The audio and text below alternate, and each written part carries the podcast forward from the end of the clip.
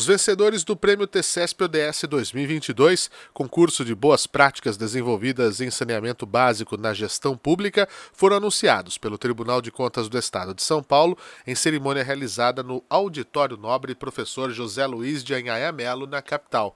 O presidente do TCE, Dimas Ramalho, em seu discurso na abertura da premiação, lembrou que quase 35 milhões de pessoas vivem sem água tratada no Brasil e que cerca de 100 milhões não têm acesso à coleta de esgoto. Além disso, ele destacou que, em fiscalização realizada no mês de março pela Corte de Contas Paulista, 61% dos aterros estavam em situação irregular. Cuidar de resíduo sólido não é só carregar lixo para longe das pessoas, mas é uma política pública adequada, que cuida da saúde pública e preserva o meio ambiente. Por fim, lembro também que há mais de dois anos contamos com o marco legal de saneamento. Novos modelos e possibilidades surgiram e é preciso colocar em prática as ações necessárias para alcançarmos o objetivo da Agenda 2030, que parecia tão longe e já aparece logo aí no horizonte. O primeiro lugar foi entregue ao Departamento Autônomo de Água e Esgoto de Penápolis, o DAEP, pelo Programa Saneamento Ambiental Solidário, SOL, representado pelo presidente do DAEP, Carlos Alberto Baquiega, e pelo prefeito de Penápolis, Kaique Rossi. O projeto SOL se trata de um projeto onde nós envolvemos a comunidade de Penápolis, separado por setor, e a própria comunidade fiscaliza e sugere quem vai limpar as ruas de Penápolis. Essa limpeza por si só é muito pouco. O que nós queríamos é, com o Projeto Sol era estimular o senso de pertencimento da sociedade.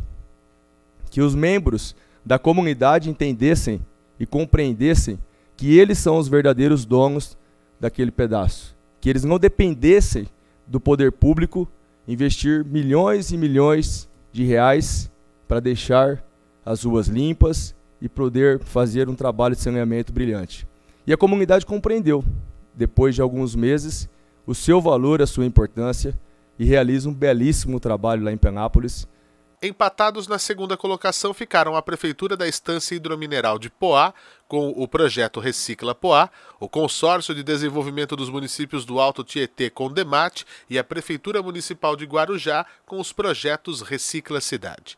Na terceira posição ficou a Prefeitura Municipal de Presidente Epitácio com o projeto Cooperativa Joia Ribeirinha Cooper Joia. A cerimônia fez uma menção honrosa à Prefeitura Municipal de Guararema. Participaram da disputa 32 projetos voltados a atividades de saneamento básico relacionadas aos objetivos 6, água potável e saneamento, 11, cidades e comunidades sustentáveis e 12, consumo e produção responsáveis. Promovido pelo Observatório do Futuro, núcleo do Tribunal de Contas do Estado para monitoramento dos objetivos, o concurso teve como ideia estimular iniciativas que incorporassem a Agenda 2030 da Organização das Nações Unidas, a ONU, facilitar o intercâmbio de ideias e reconhecer boas práticas e ações relacionadas às dimensões econômica, social e ambiental.